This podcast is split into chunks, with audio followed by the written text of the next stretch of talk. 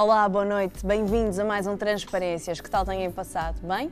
Eu e o Pedro também. Estávamos aqui a conversar, está tudo bem connosco, estamos prontíssimos para mais um programa, temos muitas cartas. Pedro, a primeira é enorme. Sim. É, mas não te assustes, vamos fazer o seguinte. Isto nunca aconteceu, normalmente eu leio a carta toda, não é? E pronto, depois falamos no fim. Mas como esta é muito grande, uh, eu ia sugerir que me fosses interrompendo, pode ser? Pronto, sempre que achares que, que, já tens matéria para, para analisar, uhum. interrompes. Desta vez, só desta vez não leva mal, a brincar. Então vamos lá. Olá, eu sou um homem de 33 anos, com uma relação de 5 anos com outro homem, em que vivemos juntos praticamente desde o início. Após o primeiro ano de namoro, em que tudo era perfeito, as coisas começaram a perder a magia inicial e acabámos por terminar a relação. Após uma pausa de alguns meses, voltámos a falar e as coisas voltaram a ficar melhores. Voltamos a estar juntos e até hoje tem sido assim. Acontece que o nosso problema é mais um problema meu. Muitas vezes, ou melhor, em algumas situações, eu procuro atenção através do contacto com outras pessoas. Nunca o traí no sentido literal do termo, mas também não me sinto de todo confortável com este meu comportamento. Gosto do flerte, gosto de ver outros rapazes, gosto de provocar ligeiramente. Infelizmente, acho que gosto que me mimem e de receber atenção. Se eu quisesse estar com outras pessoas, estava. Mas nunca foi isso que quis. Parece que o que me alimenta é o psicológico, o intocável. É tão automático e discreto que quando dou por mim, já fiz um disparate. Como não sou de mentir, digo-lhe a verdade. E ele, e eu também, odeio esta verdade. Quando falei com amigos sobre este assunto, as opiniões dividem-se. Alguns dizem que me percebem, que são como eu, mas que é bom eu falar com ele sobre isto sem grandes problemas. Outros acham uma vergonha e dizem que não gosto o suficiente, porque senão não faria isto. Podemos parar um bocadinho? Claro. Sim. Muita coisa já. Sim, porque já. Bom, um, disto que já ouvimos, percebe-se que, que, já há aí alguns insights, ou seja, alguém que já foi refletindo sobre o assunto. É? Desde logo, o primeiro insight que ele nos dá é que ele, no fundo, o que procura é atenção. É? Gosta que o mimem, não é? Gosta que o mimem e diz que não quer estar de facto com outras pessoas, se pudesse estar, estaria, mas não quer. Não é? E, portanto, o que está aí em jogo, parece-me a mim, é sobretudo esta necessidade de se sentir desejado pode estar aí também, já veremos mais à frente, é umas, alguma forma de, de alívio de angústia. Quer dizer, que tipo de angústia não está clara, mas este, este funcionamento visa o quê? Visa preencher algum vazio, é uma questão uh, narcísica. Uh, Deixamos só fazer um parênteses, quando se usa a expressão narcísica, as pessoas às vezes ficam a interpretar isto mal. Todos temos narcisismo, há um narcisismo saudável, de vida, sem o qual não vivemos. E depois há o narcisismo. Que é o que também alguma confiança, não é? Claro, mal de nós se não tivermos uma dose residual de, de, de, narcisismo, deste, do bom, do saudável. Claro. E depois há o narcisismo destrutivo, quer dizer, que é eu, eu e só eu, quer dizer, pronto, isso não, não é disso que estamos a falar. Mas, eh, mas portanto, ele dá-nos isso, que este, este comportamento visa o mimar-se, a procura de atenção, insuflar um bocadinho o ego e não tanto o, o consumar, o estar com outras pessoas. Depois também ele diz uma coisa curiosa que é eu nunca o traí. Nós aqui já falámos num programa sobre a forma como, na minha opinião, a infidelidade se democratizou um, e como hoje em dia as pessoas nos chegam ao consultório uh, compartimentando a infidelidade. Quer dizer, isto foi uma coisa só emocional, nunca estivemos juntos. Noutros casos dizem, não, isto foi uma coisa só sexual, não há nenhum tipo de afeto. Noutros casos, isto foi uma coisa que envolveu só sexo virtual, foi online e, portanto, não tem grande importância. As pessoas vão compartimentando esta questão da infidelidade, porque de facto, por exemplo, as, as, tecnologias vieram criar, vieram mudar o conceito, que hoje em dia é diferente pois. de pessoa para pessoa. E depois ele também diz outra coisa, que nesta parte que lemos, que é eu não sou de mentir. Eh, e portanto que ele diz a verdade, mesmo que seja uma verdade dura, para ele Sim. e para o companheiro. Uh, mas aí também, quer dizer, eu mais à frente se calhar volto a tocar nisto, mas é um aspecto que ele tem que, tem que se questionar, quer dizer, quando nós repetimos um comportamento e depois assumimos aquilo que fazemos, esta verdade é, é feita em nome de quê? É, é culpa? Pode ser. É uma forma dele desabafar e pedir ajuda ao companheiro? Pode ser. Em alguns casos também é uma, é uma coisa de alívio de consciência, quase como se. alívio de consciência e para perpetuar o ciclo. É quase como se, desde que eu assuma tudo o que faço, posso fazer o que me apetecer. é? Sim. E depois Quase passo, como confessar os e pecados. depois não é? passo para o outro lado a responsabilidade de e agora ele que decide o que fazer. Não sei se é o caso, estou Uhum. aqui só a falar no, eh, no abstrato. Portanto, se calhar avançávamos mais um bocadinho com a carta, mas aqui Ok. ficam já estas, estas luzes para os espectadores também irem Pois. refletindo. Portanto, estávamos na parte em que ele falou com vários amigos Sim. e há diferentes opiniões sobre, sobre o mesmo assunto. Quando terminámos a relação, após cerca de um ano de namoro, foi precisamente por eu ter andado a falar com outras pessoas. Falei com ele abertamente sobre o assunto, pois nunca tinha sentido uma divisão tão forte dentro de mim. Primeiro a pessoa que eu sabia que gostava e depois aqueles pensamentos por terceiros que não passavam de um escape. Como toda aquela situação nos estava a massacrar e a magoar, decidimos terminar. Nessa altura estive de facto com outras pessoas, pois queria perceber se de facto eu era meio tarado, entre aspas, ou se aquilo era apenas fruto da minha cabeça. Apesar de ter gostado do momento, percebi que não era isso que queria, que não era aquilo que me definia como pessoa e que de facto gostava mesmo dele e tinha muitas saudades. Voltámos a falar, voltei a dizer a verdade do que sentia, para o bem e para o mal, e muito lentamente as coisas foram voltando ao normal. Os anos foram passando, o assunto era ca- cada vez menos falado entre nós. Eu praticamente que lutava contra mim próprio sempre que um pensamento desses aparecia. No início não consegui perceber ou associar a algo, mas há alguns fatores que me faziam ter esses pensamentos. Stress no trabalho, problemas familiares, problemas com ele, etc. No fundo, parece que sempre que algo na minha vida não estava bem, que sem me aperceber este tipo de questões surgiam. É estranho, estou meses e meses com a minha vida normal, mas depois, pequenos fatores, muitas vezes que nem eu próprio consigo perceber ou identificar, fazem com que tudo surja de novo. Para o meu companheiro é uma situação um bocado desesperante, pois ele perdeu a confiança em mim. Namoramos há anos, mas a relação tem-se vindo a denegrir a cada dia que passa, tudo por causa disto. Algo extremamente subconsciente e sexual que eu não quero nem aprecio em mim, mas que admito para mim e para ele, e que apesar de ser cada vez menos frequente, ainda nos mói muito. O que posso fazer? O que posso fazer? Estou a fazer mal em ser aberto? Ou há coisas que devemos guardar apenas para nós? Se talvez nunca tivesse falado sobre isso, as coisas ainda estariam diferentes, mas não consigo, não quero, não- nem quero partilhar a vida com alguém sem eh, esse alguém saber com o que pode contar, pois não seria justo para comigo nem para com a pessoa de quem gosto. Pois, repara, eh, são outros insights que nos dizem, eu arriscaria a dizer, com, com pouca margem de, de falhar, que no fundo o que ele está a assumir é a compulsividade deste tipo de funcionamento, é? deste, do flirt, da sedução. Repara, ele, ele, ele já percebeu que os outros são um escape, as palavras são dele. Sim. No fundo, o que ele está a dizer é que os outros não existem propriamente como sujeito. Eu não quero estar com o Manel, com o Joaquim ou com, com quem quer que seja. Não. Os outros estão ali para cumprir uma função, que é, de alguma maneira, preencher, não sabemos o que é, e aliviar. Também não sabemos o que é. E é isso que é o desafio, porque isto eh, é algum tipo de fobia que ele possa ter ao compromisso. Acontece muitas vezes, pessoas que estão em relações que gostam, que querem, mas há uma espécie de. hum, eh, precisam de, te- precisam de estar sempre com um pezinho transgressivo, não é? Mesmo que depois não consumem a coisa, mas sentir que Claro. até para se libertarem de uma espécie de imagem castrada de si, quer dizer, que eu agora pendurei as chuteiras e, e- e- e a minha vida vai ser sempre isto. Hum, será uma coisa mais na linha depressiva? Alguém que periodicamente se vê assolado por um certo vazio e que precisa deste tipo de, de, de estimulantes ou de antidepressivos? Ele fala em situações que o levam a, Ora bem, a ter mais necessidade. é? Exatamente, não é? E isso, pois, as, as palavras dele são mesmo que sempre que na vida alguma coisa não está bem, surgem estas, estas o que significa eh, aquilo que eu dizia. Isto é uma coisa muito vista na clínica eh, e nem sempre muito falada, que é uma espécie de sexual, uma espécie não, é uma sexualização da angústia.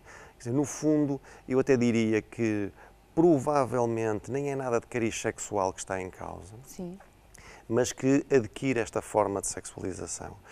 Ahm, se quiseres, não me interprete mal o espectador, mas isto é um bocadinho esta compulsão à repetição que nós vemos, por exemplo, nas, nas outras formas de dependência. Quer dizer, as pessoas veem-se subitamente tão tensas, veem-se inundadas de, de fantasias, de formas de aliviar a tensão. Se eu fizesse isto, relaxava, se eu fizesse isto. E a partir daí a máquina entra em funcionamento e só termina com o passar à ação.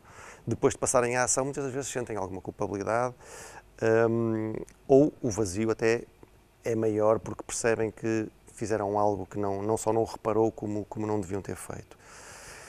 E, portanto, eu penso que é isso que está aqui em causa. Uh, é claro que há outras questões que ele tem que pensar. Por exemplo, uh, se não há aqui um funcionamento um bocadinho autodestrutivo, quer dizer, e que no fundo ele dá por si a fazer coisas que põem em risco algo que ele valoriza muito, que é a relação, uhum. Porque se vê que valoriza, porque eles já estiveram juntos, ele precisou de sair da relação para se testar e para perceber a falta que o outro lhe fazia, percebeu isso, voltou para a relação e, portanto, às vezes também existe em nós, todos, em alguns em doses baixas, noutros em doses mais elevadas, uma, quer dizer, com uma mão a construir e a outra a destruir. Quer dizer, há uma parte destrutiva que faz este tipo de boicotes que podem pôr em risco a própria relação. E não existe também em nós todos este gostinho pelo flerte? Pelo flerte ou pela conquista. Eu sim. acho que é, o ser humano gosta de ser conquistado, sim, não é? Sim, claro que sim. E muitas vezes até é isso que está na origem da grande parte das traições. sim, eh, mas repara, mas, mas em alguns casos, mas aqui neste caso é mais curioso porque, sim, o, tens razão, o flerte, novamente voltamos à questão da dose, em que isto, claro. em que isto interfere. Claro. Aqui é e quase ele, uma dependência. E ele aqui já fez, exatamente, aquele aqui já fez o, uma coisa é tu eh, pronto, haver um flerte que surge espontaneamente e a pessoa vai se sente-se um bocadinho mais inchada, mais valorizada. Uh, outra coisa distinta é isto que ele fala, que é perceber Sim. que em momentos de tensão ou de insatisfação ele recorre a este tipo de, este tipo de funcionamento. E aí ele terá que olhar também um bocadinho para dentro, porque isto pode ser, será que é um ajuste de contas com o passado? Com o passado, isto, alguma relação amorosa que ele possa ter uhum. tido e que deixou marcas? Ou de um passado ainda mais remoto, quer dizer, porque às vezes um, isto são coisas que vêm da relação com os pais, da relação entre os pais, de qualquer coisa na linha de o, o, o sucesso amoroso uh, não ser totalmente pacífico. Desperta aí umas campainhas que podem levar a este tipo de, de recursos. Não é? E, portanto, essa é uma questão que eu, no caso dele, eu poria, porque me parece de facto que há aqui este fenómeno de sexualização da angústia que depois adquire estes contornos. Depois, ele termina com estas questões de, por um lado, se deve ser aberto ou se deve guardar. Há muitas coisas que nós guardamos para nós, é? e, se calhar, e se calhar é mais ajuizado. Mas ele é. depois também não vai ficar bem com ele próprio, porque ele diz vezes sem conta claro. na carta que não consegue fazer isso. Claro que sim. Não, mas aí, mas aí eu também volto sempre, porque repara uma coisa, mas aqui aquilo que eu disse no início da carta, que é quando, quando tu assumes um padrão de funcionamento sim. e estás sistematicamente a repetir-te, então é preciso que a pessoa pare e diga assim, mas eu, eu estou a assumir a verdade para quê? É o que eu estava a dizer é porque é a culpa que bate pois, pois. e eu não consigo carregar com isto, é porque eu estou desesperado e preciso de partilhar com ele a ver se ele me, me empurra para um pedido de ajuda, ou é aquilo que às vezes acontece, que é desde que eu assuma aquilo que faço, continuo a fazer. É? Até que a realidade me obrigue a não fazer. E a realidade é passar, no fundo, a responsabilidade para, para o companheiro. É? A culpa pode estar do lado do companheiro. Ou seja, ser uma relação incompleta do ponto de vista do mimo, da atenção e pronto, ele sentir que pode. tem que ir buscar essa parte fora da relação. Pode, claro que sim. É, uma, é claro que é uma possibilidade. Pode. Uh, podem ser as duas coisas. Pode estar nesta relação que, de facto, o companheiro, embora ele já fez essas experiências sim. e voltou, não é? Como também pode estar no próprio, quer dizer que há pessoas que, em termos afetivos, é como se fosse um saco que tem um buraco no fundo e por mais mimadas que sejam, Nunca estão sempre chega. em falta, estão sempre carentes, não é? E estão sempre a sugar. Uhum. E não quer dizer que seja o caso. Portanto, quando ele diz o, o que é que eu posso fazer, uh, pode fazer algumas coisas. Eu sugeria que pedisse ajuda psicoterapêutica, não é? Porque ele, ele sozinho ou com ajuda, não sei, porque esta carta já mostra algum insight, ele já fez algum trabalho, mas ele precisa de encontrar qual é o sentido deste funcionamento. Ele tem um sentido e é preciso perceber, quer um sentido na sua vida, quer um sentido nesta relação. E depois, e só assim ele conseguirá parar com este uhum. padrão, se sente que é disfuncional, se sente que lá está, que pode pôr em risco algo que lhe, tra que lhe traz felicidade como uma relação. Um, e, portanto, reparar no fundo esta a base de, de, da questão que eu arriscaria a dizer há aí uma há aí uma insatisfação, há uma angústia, há um vazio, é preciso pôr-lhe um rosto, perceber qual é. A solução então passará ele... sempre por olhar para dentro, claro, não é? Tentar porque perceber. como tu dizias há bocadinho, ele depois pode ir tendo uns flertes pela, pela vida, mas uma coisa pois. é eh, a pessoa fazer isto eu diria que com liberdade. Outra coisa é porque há uma tensão cá dentro que me empurra para este tipo de coisas, para ver se me tranquilizo, para ver se me sinto valorizado, para ver se me sinto reconhecido pelos outros é diferente. É? Faz lembrar um bocadinho o funcionamento das redes sociais, não é? Eu às vezes leio claro. umas coisas sobre as redes sociais e claro. Eh, esta questão das pessoas só colocarem fotografias em que estão bonitas, não é? E, terem essa necessidade do, do, elogio por parte de terceiros é quase uma dependência. Claro Chega a um ponto em que se um dia não publicam ou se aquela fotografia não produziu o mesmo efeito que as anteriores, a pessoa fica quase deprimida porque precisa daquilo, é, um alimento, não é? Claro que sim. E, e, as pessoas queriam criam avatares de si mesmo na, é? na, e, e, portanto, algumas pessoas, não é? Porque isto é preciso ter características de base para, sim, sim, para funcionar sim. assim. As pessoas mais seguras, pronto, olham para aquilo, se tiverem mais likes melhor, menos pior, mas não, quer dizer, não vem grande mal ao mundo. Mas as pessoas criam estes avatares e depois, de facto, é como se o reconhecimento daquilo que eu sou eh, passa muito mais pelo que os outros dizem ou comentam sobre pois o que é. eu ponho lá nas redes sociais do que propriamente aquilo que eu sinto, não é? E, portanto, as pessoas estão muito mais dependentes uh, dos outros, não é? Com uma agravante, como normalmente as pessoas neste avatar só põem lá aquilo que acham que são as melhores partes de si, pois. se essas não correspondem àquilo que a pessoa está à espera, imagina o que é que isto representa? Representa que se eu me exponho tal como sou, então, então vai ser o descalabro, não é? E, portanto, é evidente que isso traduz esta, esta fragilidade de, de autoestima. De autoestima. É? Mais do que de autoestima, de amor próprio, que é uma coisa diferente. Pois. E depois é importante perceber de onde vem esta fragilidade. Portanto, o recado está dado. Uh, a solução passa mesmo por um trabalho de, de, de reflexão e provavelmente não vai conseguir fazê-lo sozinho. Por isso, a ajuda de um profissional aqui pode ser decisiva. É para isso que eles existem, não é? Para nos ajudarem quando não conseguimos resolver o problema sozinhos. Uh, é o melhor conselho que o Pedro lhe pode dar neste momento é, é, é, procurar, é procurar esta ajuda. E já que falamos de redes sociais, vou lançar um desafio. Nunca nos enviaram nenhum e-mail, nem nenhum WhatsApp, falando sobre as redes sociais, sobre um, as angústias que elas provocam e nós sabemos o, o, o, quanto as redes sociais estão a mudar a forma como nos relacionamos. Portanto, venham daí as perguntas sobre redes sociais, que eu agora até fiquei com curiosidade de entrar por esse, por esse tema dentro. Ora, vamos a outro, outro uhum. tema. Doutor Pedro, o meu marido está com um problema de mentalidade. Pronto, não é só isto. Agora vem aí o porquê. Agora diz-me que não se masturba porque os amigos dizem que só se masturba quem não tem mulher. Logo, eu não devo masturbar porque tenho homem. Acha que isto também está relacionado com o facto de ele ter um amigo desde sempre próximos, uma relação com a qual os amigos gozam e põem em causa o ser homem, o seu machismo? Ele já me tinha contado que já lhe tinham dito no passado que ele, é, que ele era homossexual e gozavam com isto. Por que será que com esta idade, pai de filhos, tem estas ideias? Está aflita esta senhora. Porque ela vê, por aquilo que, que, que, dá a entender, ela vê com muita naturalidade o facto do marido se masturbar, não é? Agora, bem. ele não vê, por causa daquilo que os amigos lhe dizem, não é? Claro. Portanto. E, e tens a dizer sobre isto? E vê muito bem ela. O que eu tenho a dizer é que me parece que, que temos muito poucos dados, não é?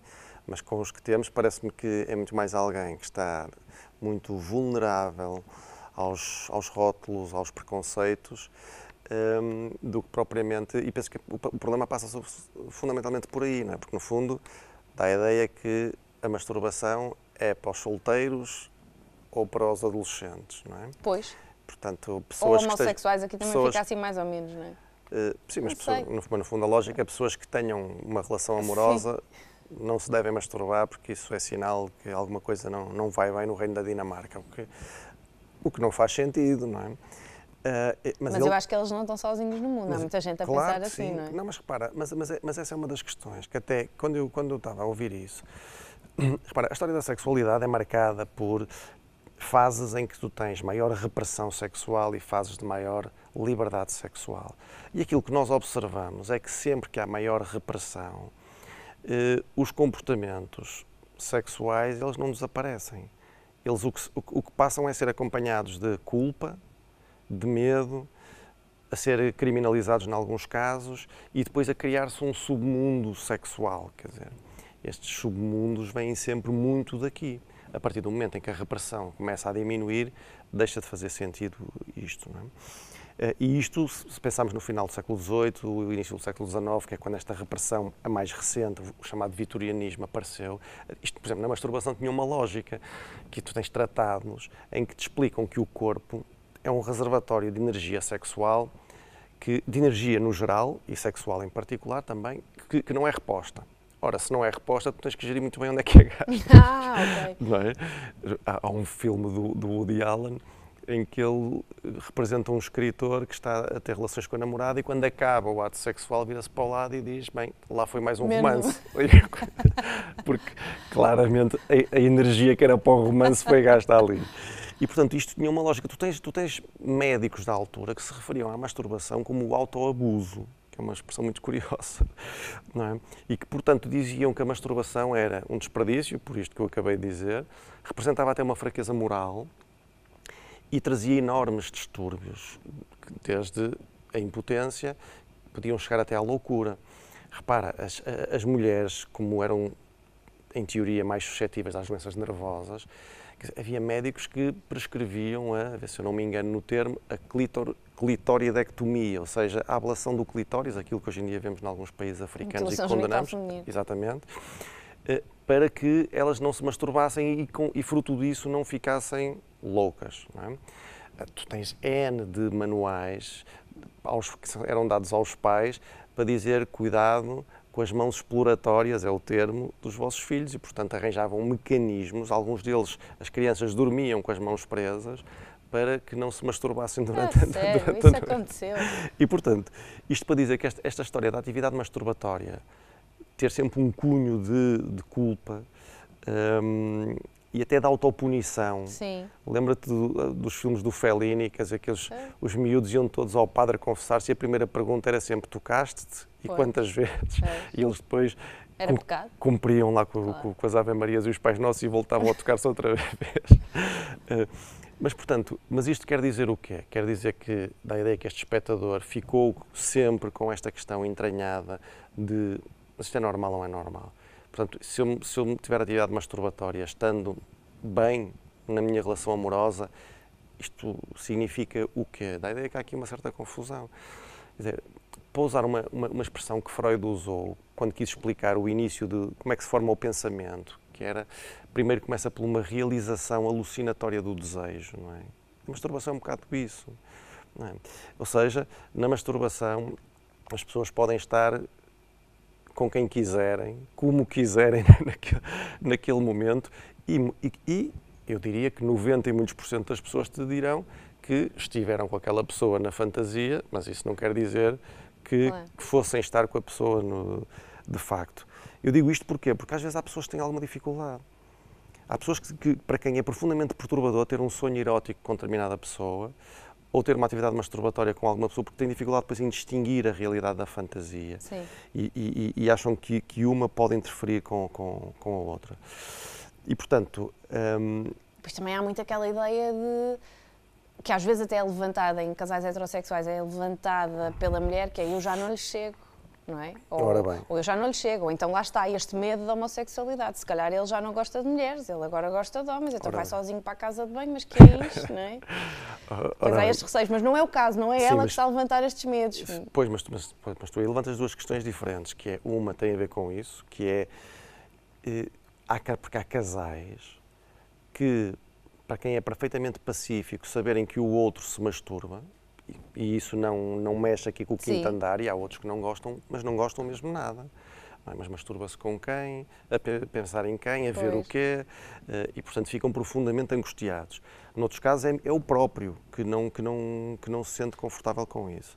Eh, aí há outra questão, que é quando, ele, quando ela liga essa questão da, da amizade com o tal amigo, não é? Uhum. A amizade é uma forma de amor.